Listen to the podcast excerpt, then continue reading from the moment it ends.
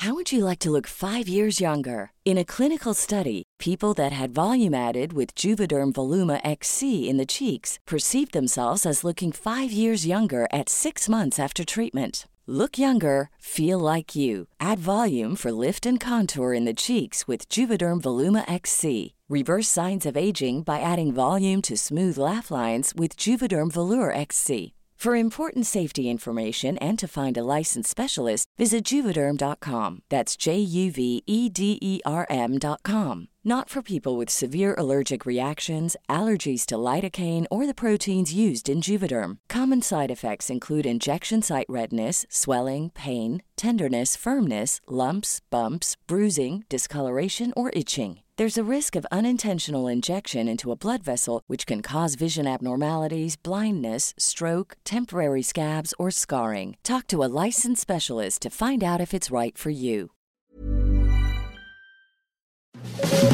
Las claves del mundo. El contexto internacional en Podcast OM.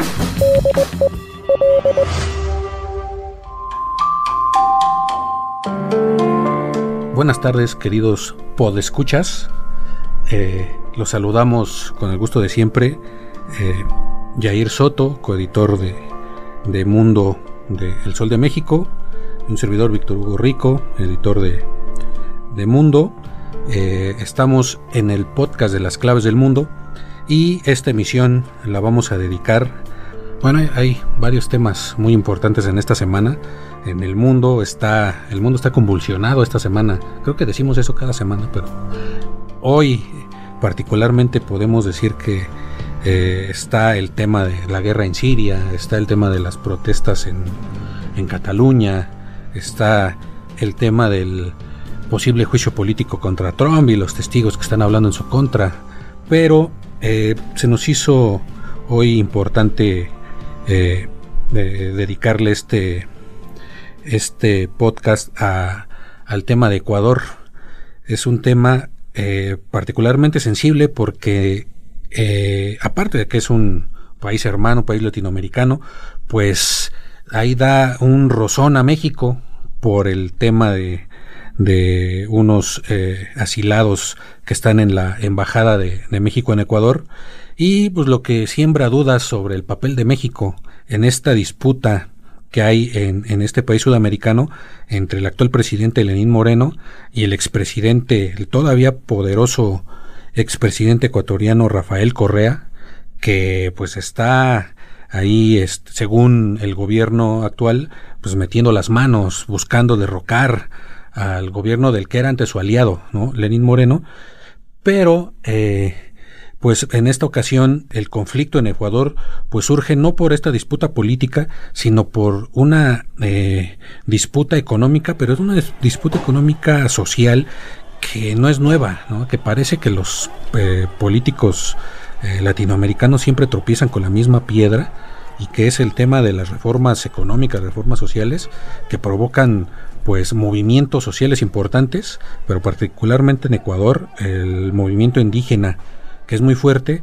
pues volvió a salir a las calles y echó para atrás una importante, muy importante eh, reforma tributaria que había pactado con el Fondo Monetario Internacional Lenín Moreno.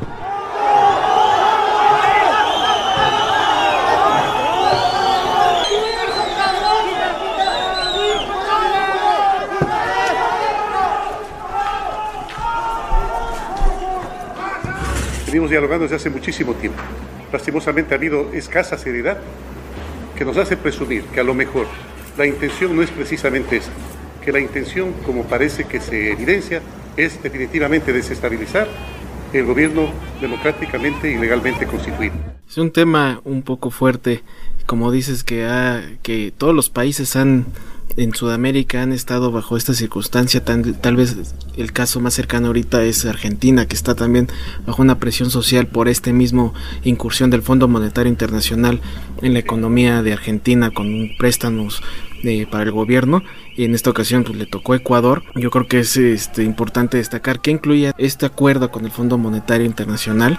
Eh, en un principio, este organismo internacional eh, le estaba o le está otorgando o le quiere otorgar 4.200 millones de dólares eh, al gobierno de Lenin Moreno a cambio de reducir su déficit fiscal, eh, por lo que Lenin ha decidido, bueno, había decidido tomar este, varias medidas, entre las más destacadas es la contribución a empresas con ingresos mayores a los 10 mil millones de dólares, incluso ajustes al sector público con bajas salariales de hasta el 20%, pero el tema más fuerte, el que realmente fue la gota que derramó el vaso, fue la eliminación de los subsidios a los combustibles que por más de 40 años fueron intocables en los gobiernos de Ecuador, pese a que ya algunos eh, como que habían ahí tratado de, tocar el tema detrás de, imponer, esa caída de subsidios, eh, pues no se lo permitieron estos grupos indígenas. Estas medidas que iban a desatar hasta el aumento de las gasolinas hasta un 123% y pues obviamente eh, se desató esta crisis social encabezada a un principio por transportistas, sindicatos que fueron respaldadas por estudiantes y los indígenas, pero un día después cuando los sindicatos y los transportistas eh, terminaron esta huelga, eh, fueron los indígenas los que tomaron la batuta de las protestas, Víctor. El ACONAI, que es la Confederación eh, Nacional de Indígenas de Ecuador, es una es un grupo político, un grupo social importantísimo en Ecuador y en el continente sudamericano. Eh, ha sido protagonista de diferentes levantamientos en Ecuador y pues, decía al principio que los políticos latinoamericanos siempre tropiezan con la misma piedra y lo decía porque en Ecuador esto ya había pasado antes. Esto me refiero a 11 días de violentas protestas sociales en las calles, sobre todo en Quito, a marchas, bloqueos de carreteras, incendios de, edificios, incendios hasta de televisoras, eh, una verdadera eh, eh, levantamiento social se sucedió en Ecuador en, los últimos días, en los primeros días de octubre, eh, lo que ocasionó, como ya lo mencionabas, que Lenín Moreno tuviera que dar marcha atrás a este a estos gasolinazos. Eh, Lenín Moreno argumentaba algo que también eh, nos ataña en México porque es el mismo argumento que, que siempre suena para eh, por parte de ciertos grupos políticos o económicos para eliminar el subsidio de los combustibles es que siempre beneficia a las clases medias o las clases altas este tipo de subsidios a las gentes que tienen auto. Esto es lo, lo que argumentan para quitar los subsidios. Lenin Moreno en Ecuador argumentaba que estos subsidios solo beneficiaban a ciertos grupos y aparte eh, beneficiaba a las mafias que traficaban también con el combustible. Entonces, eh, esto pues no el, eh, una parte del, del, pueblo ecuatoriano pues no se lo no se lo tragó. ¿Por qué? Porque el eliminar el subsidio de los combustibles, como bien dices, causó un aumento en las gasolinas de hasta 123% en el caso del diésel. ¿Y pues qué ocasiona esto? Que todo suba, ¿no? que, que la inflación se dispare, que aumenten los precios de, pues, del transporte, de los alimentos, etcétera. Entonces, ya ven, eh, eh, perjudica no solo a, a, estas clases que ellos eh, mencionan, sino a todas las clases, sobre todo las más bajas. ¿no? Entonces, aquí aparecen esta estos grupos indígenas que, como lo decía, no es la primera vez que tiran a presidentes en Ecuador. Hay tres casos muy, muy importantes previos a estas últimas revueltas, que es, en primer lugar, el caso de Abdalá Bucaram, ese célebre presidente eh, ecuatoriano que le llamaban el loco por sus excentricidades, porque bailaba en, sus actos de campaña y como presidente, etcétera, ¿no? Eh, él solo gobernó cinco meses, de 1996 a febrero del 97, donde pues, se le acumularon los casos de corrupción, de nepotismo, aparte intentó hacer una reforma parecida a la ley Moreno, donde aumentó los precios de la luz, el gas, la telefonía, los combustibles, eh, lo que dio origen a 11 días de revueltas, muy parecido a lo que pasó hoy, que provocaron al final su destitución. Los líderes políticos y el doctor Javier Alarcón, el abogado junto al doctor Rodrigo Borja. Después, eh, del 98 al 2000, Jamil Maguad, otro gobernante que llegó, al igual que, que Bucaram, enarbolando la, las causas del pueblo, llegó con altos eh, niveles de aprobación a la presidencia y lo que hizo fue casi casi lo mismo. Intentó realizar reformas económicas, lo que causó una gran hiperinflación, lo que causó la quiebra de 21 bancos, llevó esto a que Jamil Maguad pues, matara el sucre y dolarizara la economía de, Ecuador. ¿Esto qué significa? Pues que impuso el dólar como moneda en, Ecuador, ¿no? Esto causó pues, una, una convulsión económica muy grande y que llevó también a una convulsión social donde los militares, con ayuda de la CONAIE, de esta confederación indígena, lo derrocaron. Después, eh, en, este Inter que, que, gobernó Gustavo Novoa, prácticamente sin sobresaltos, llega en el 2003 Lucio Gutiérrez, que es uno de los líderes de esta eh, conflagración militar que derrocó a Jamil Mawad, llegó mediante el voto popular, llegó también con altos niveles de aprobación, con un discurso igual que sus antecesores, donde eh, lo primero está el pueblo, etcétera. Es la, era miembro de esta rebelión indígena militar. ¿Y qué es lo que hace eh, al llegar a la presidencia? aumenta los combustibles, eh, igual. incumple los planes políticos que había pactado con estos grupos militares y con, los, y con los indígenas. ¿Y qué pasa? inicia una serie de protestas que duran varias semanas, lo que da origen, pues al final, a su, a su derrocamiento, a su destitución. Las Fuerzas Armadas le retiran el respaldo, el Congreso lo destituye y en 2005 eh, tuvo que huir del Palacio de Gobierno de Quito a bordo de un helicóptero con rumbo a Brasil y pues ya no se volvió a saber más, más de él. ¿no? Entonces, estas protestas en Ecuador pues realmente no son nuevas. ¿no? Este tipo de protestas y de y que terminan derrocando presidentes, ¿no? No es algo nuevo en Ecuador. ¡Fuera Yamil! ¡Fuera! ¡Fuera Yamil! ¡Fuera! Aquí digamos que la diferencia también está en el componente político, ¿no? Y que es la el, el enfrentamiento entre Lenín Moreno y el presidente que llegó después de, de Lucio Gutiérrez, Rafael Correa, que pues se afianzó en el poder con políticas de izquierda, con subsidios a los pobres, con eliminación de este de las desigualdades, eliminación de la pobreza, pero también con un golpeteo político incansable contra contra la CONAIE, contra la Confederación de Indígenas, que los debilitó, que los debilitó hasta pues eh, no desaparecerlos, pero sí dividirlos y que con esta nueva rebelión eh, pues resucitaron, ¿no?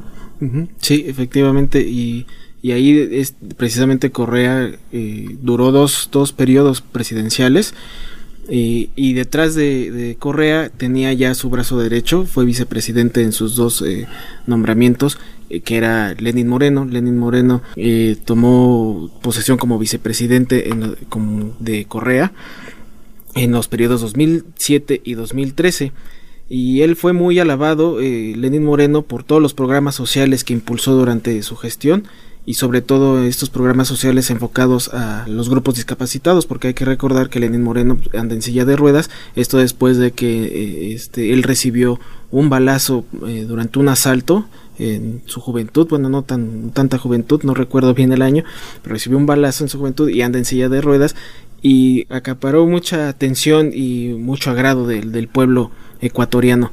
Eh, pasan estas dos gestiones, se vuelve totalmente el inseparable de Correa y ya para el año de 2017 Correa impulsa a Lenin Moreno a la presidencia y aquí sucede algo que también ya viene arrastrando el pueblo ecuatoriano. Después de que toma posesión en, 2017, después de vencer a la derecha por un estrecho margen, eh, y apenas una vez, una vez que asumió el poder, se, distancia de su padrino político y se acercó a sus adversarios a la derecha. En pocas palabras, cuando toma posesión, da su giro de izquierda a derecha y ahí es cuando mucha gente ya toma la traición por parte de, Lenin Moreno. Eh, hay, que aclarar también de que en este giro a su política eh, se deslindó del eje de Caracas-La Habana, le dio la espalda al gobierno de Raúl Castro, todavía siendo el, presidente, bueno, el líder de, de, Cuba, y también le dio la espalda a Nicolás Maduro. Fue considerado una traición total para quienes votaron por él, para su partido y toda la corriente que lo puso en el poder. De ser como decías, su mano derecha de Correa, pasa a ser su enemigo acérrimo. Lenín Moreno pues da algunas razones para esta decisión, que en primer lugar son la, corrupción, que según él como vicepresidente vio que se estaba dando en el régimen de Correa, eh, supuestos desvíos de recursos, también aquí está metida la mano de Odebrecht, tanto que el el que era uno de los vicepresidentes de, Correa, que luego también era vicepresidente con Lenín Moreno, eh, ahorita está en la cárcel y está acusado y, parece que, que se lo están sentenciando por supuestos sobornos de, la constructora Odebrecht, que también están este, eh, salpicando a, a Rafael Correa, entre otras cosas, entre porque Correa tiene ahorita 11, 11 o 12 procesos en su contra por diferentes eh, delitos, entre ellos también el espionaje a sus a sus adversarios y eh, el, la corrupción también el, en, la, embajada de, Ecuador en Londres con el caso de Juliana Sánchez, el, el, gasto de numerosos recursos para proteger a Juliana Sánchez, que hay que recordar se refugió en 2012 en la embajada de, de Ecuador en Londres, eh, protegido por Correa, y pues eh, una de las eh, grandes piedritas en el zapato de Lenín Moreno, pues precisamente era esta estadía de, de Juliana Sánchez, ¿no? Ahí en, en, la embajada. Y esta es otra de las grandes traiciones que se le acusa a, a Lenín Moreno, ¿no? El haberle dado la espalda a Juliana Sánchez y el haberlo pues, expulsado de la embajada y dando como resultado que ahorita está pues detenido en Londres y esperando su proceso de, de extradición, ¿no? Entonces hay muchas razones esgrimidas por por Lenín Moreno para, para distanciarse de Correa y eh, aparte de haberse distanciado del, del eje bolivariano de Cuba, eh, Venezuela, Bolivia, de haberle eh, dado su respaldo al autodenominado presidente legítimo de, de Venezuela, Juan Guaidó. Lenin Voltaire Moreno, y sí, con B grande. Así lo denunció el presidente de Ecuador que durante su registro civil de nacimiento le escribieron Cové Grande porque no conocían en Ecuador quién era el filósofo francés, que a su vez destaca las tendencias de sus padres. Por un lado, su padre, un socialista, fiel seguidor lector de Lenin, y por otro lado, su madre con tendencias liberales era fiel seguidora del filósofo francés Voltaire.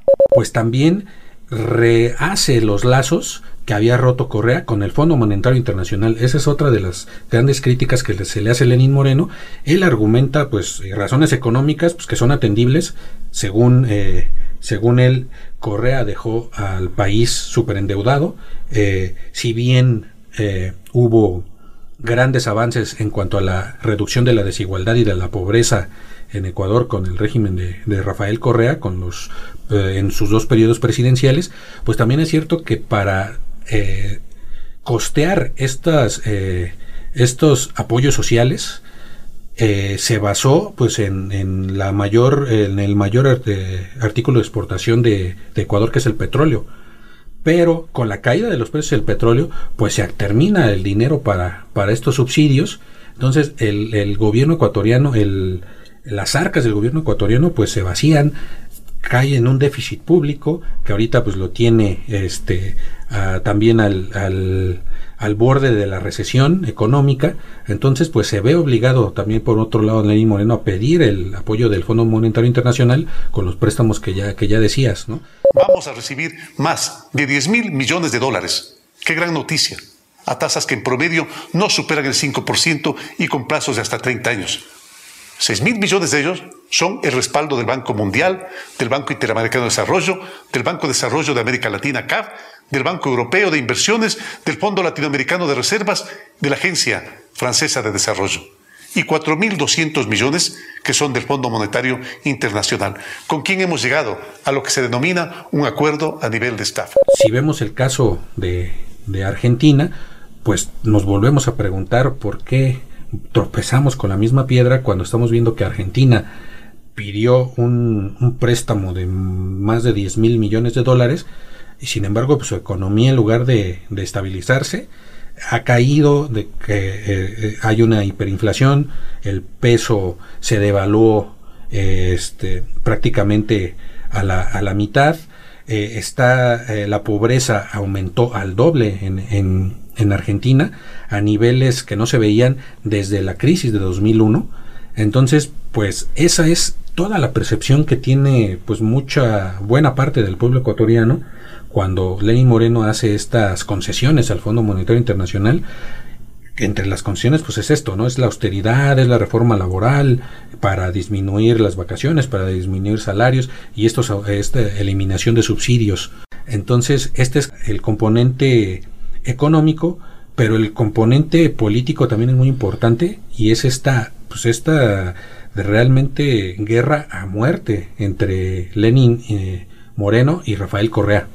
Sí, este conflicto que ya eh, traspasó fronteras, más allá del, por ejemplo, el caso de Assange, eh, vámonos más cerquita aquí en México, porque después de 11 días de protestas, concluyen estas protestas después de que Lenin Moreno echa para atrás el gasolinazo, como ya mencionabas, Víctor, unas protestas que culminó también con siete muertos, entonces se normaliza la situación y empieza a ver, bueno, lo que denuncian, la persecución de, de opositores a Lenin Moreno, e empiezan a perseguir a, a correístas y entre esa persecución eh, empiezan a llegar a la Embajada de México algunos personajes políticos con ideología de izquierda, a los que acusan ser eh, partidarios de Rafael Correa, que por cierto él está en el exilio, en el autoexilio en Bélgica, y bueno, entonces estas eh, seis personas que llegaron a la embajada, México los acogió bajo un este bajo el compromiso de la protección de los derechos humanos así lo, lo, relató en, en, una carta de la Secretaría de Relaciones Exteriores encabezada por Ebrard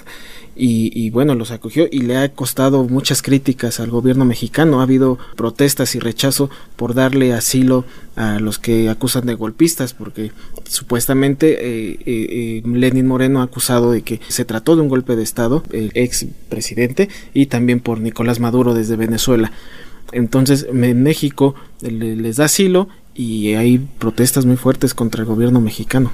Sí, aunque hay que matizar ahí un poco esta política exterior de México, hay que decir que pues no es la primera vez que en este gobierno se, se da asilo a, a legisladores opositores.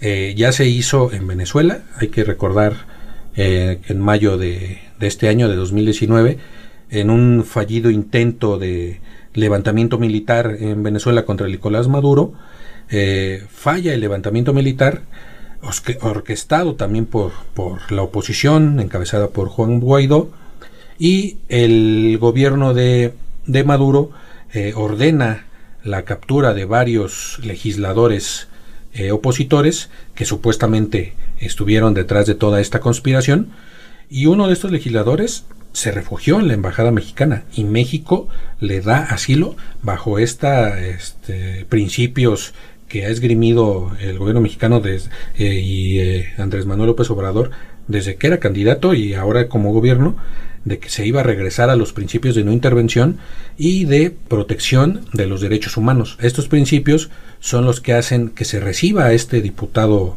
opositor en Venezuela y ahora es el, lo que esgrime eh, eh, México para también recibir a este grupo de, de correístas, ¿no? que si bien no tienen órdenes de, de, captura, es lo que dice el gobierno de Ecuador, no tienen órdenes de captura, así que no entendemos por qué se fueron a refugiar, pero es más que claro que hay una un, se desató una persecución contra correístas con el arresto de, de la gobernadora de, de una provincia que es donde está la capital Quito, la gobernadora o la prefecta que le llaman allá de, de, esta, de esta región y el allanamiento de, la, de las casas de otros eh, políticos correístas donde supuestamente se encontró material de espionaje y este otras cosas según la fiscalía de, Ecuador.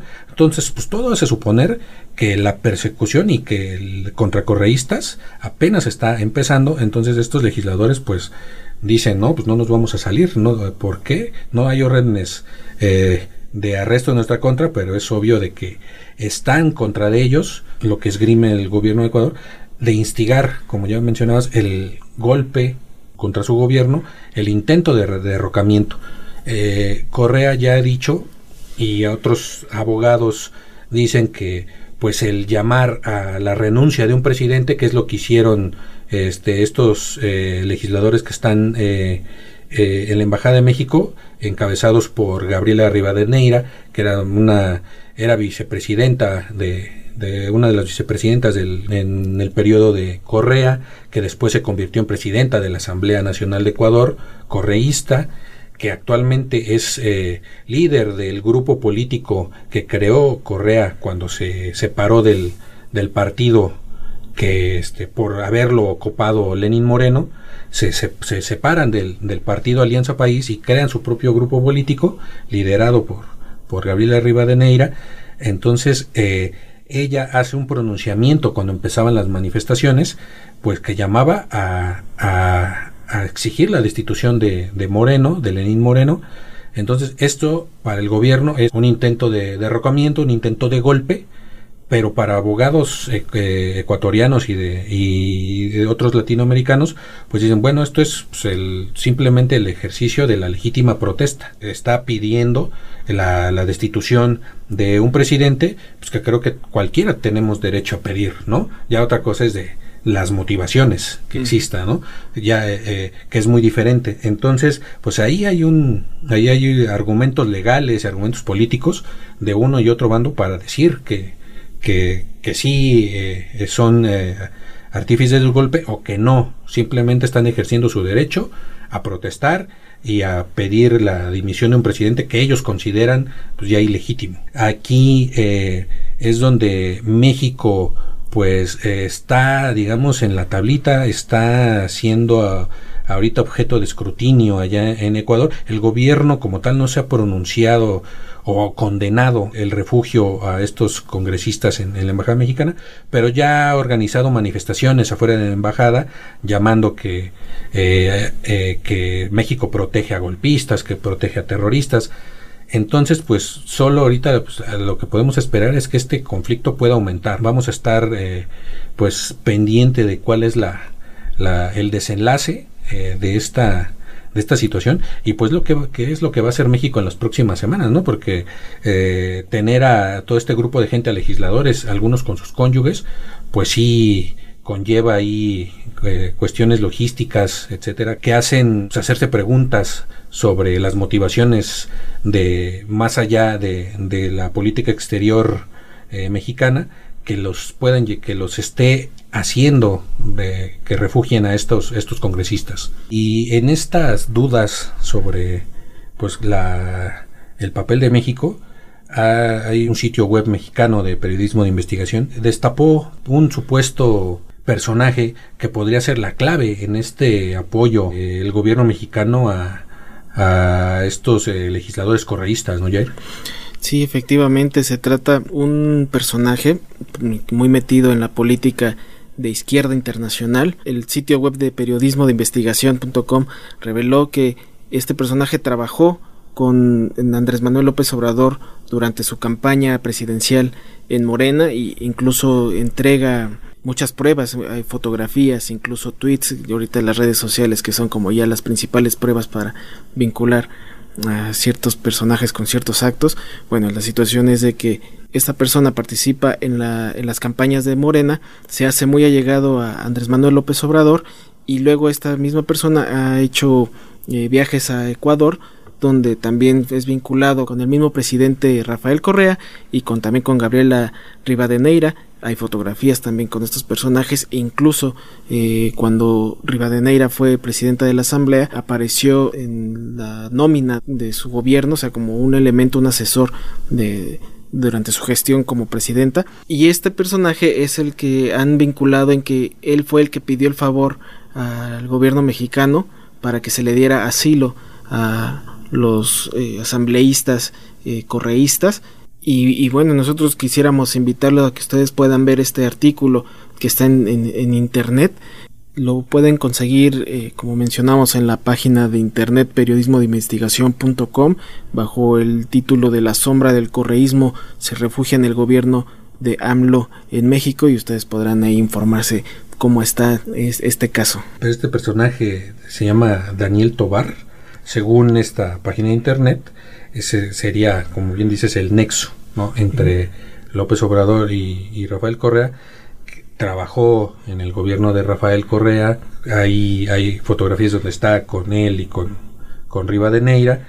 Después está en México eh, eh, apoyando la campaña de López Obrador. Hay que decir que pues, esto, en principio, uh, no podríamos eh, tachar esto como algo ilegal o como algo impropio, ¿no? Es, es normal y es algo normal en un personaje como este, este personaje que se llama Daviniel Tobar, que se asume como tal, como de izquierda, latinoamericanista y este, que apoya a los regímenes llamados de izquierda en Latinoamérica, al eje bolivariano, al gobierno de Venezuela, al gobierno de Bolivia, en su momento al gobierno de, Rafael Correa, que retuitea mucho a, políticos argentinos, a kirchneristas, al actual eh, candidato Alejandro Fernández, candidato eh, peronista de kirchnerismo a la presidencia, pues sí, es una clara eh, afiliación de izquierda este personaje y según esta, esta página es el que habría pedido con como intermediación de, de Gabriela Rivadeneira el darle asilo ¿no? a, estos personajes y eh, que según ellos eh, fue el que el que gestionó con López Obrador esta, esta, este, este asilo en la embajada. Entonces, bueno, es, es una versión, ahí está. Eh, ya como lo dices, pues lo invitamos a que lo, a que lo busquen y, ustedes decidan. Es, es este, eh, digamos que las fotos, pues no, no dejan, no dejan mentir. Ya digamos que las intenciones o, o, el, o el que si le pidió directamente a López Obrador esta ayuda, eso pues ya es como una especulación. Puede ser creíble por los nexos que existen, pero pues es ahí otro de los eh, otro de los nexos entre el gobierno mexicano y pues estos grupos de izquierda en Latinoamérica, ¿no?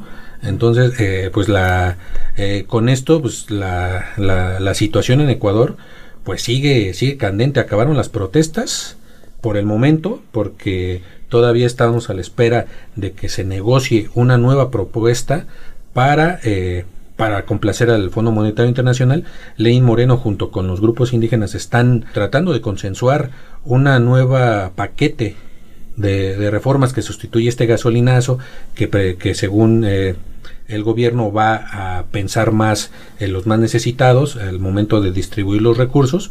Entonces, pues estamos a la espera de que complazca al Fondo Monetario Internacional y a los grupos indígenas. No es tan, no es tan fácil a los, a los movimientos sociales. Y por el otro lado, pues la disputa entre el correísmo y el morenismo, pues esa es, esa sí lo, que estamos viendo es que no va a parar y al contrario se va a agudizar. Y pues ahí ahorita, entre esas dos fuerzas en Ecuador, pues está metido el gobierno de México, se fue a meter a, las patas de los caballos. Entonces, a ver cómo, a ver cómo, a ver si no resulta raspado el gobierno mexicano. Así es, Víctor, y bueno, entonces esta crisis va a seguir dando de qué hablar, este conflicto pues no acaba aquí, va a continuar y pues nosotros eh, estaremos tratando de informar más adelante cómo se desenvuelve esta situación, Víctor. Mientras tanto, pues nosotros nos vamos. Muchas gracias, Jair. Eh, gracias a todos los que nos escuchan. Eh, esperamos que les guste esta, este podcast de las claves del mundo y los invitamos a que nos sigan en, en Google Podcast, en Spotify, en Apple Podcast ahí eh, con el nombre de las claves del mundo, denle clic, denos seguir y escuchen pues todos nuestros podcasts, ya son más de 10, ¿no? Ya, ah, Estamos cerquita de los 20. Estamos cerquita de los 20, ya, ya tenemos un, un, buen rato aquí en, en, esta plataforma que es el podcast. Esperemos que, que, les, que les gusten, creo que muchos todavía eh, siguen vigentes eh, y, y pues nos vemos la, la próxima. Gracias Víctor, hasta la próxima. Si tienes alguna sugerencia, queja o comentario, puedes enviarlo a podcast.om.com.mx.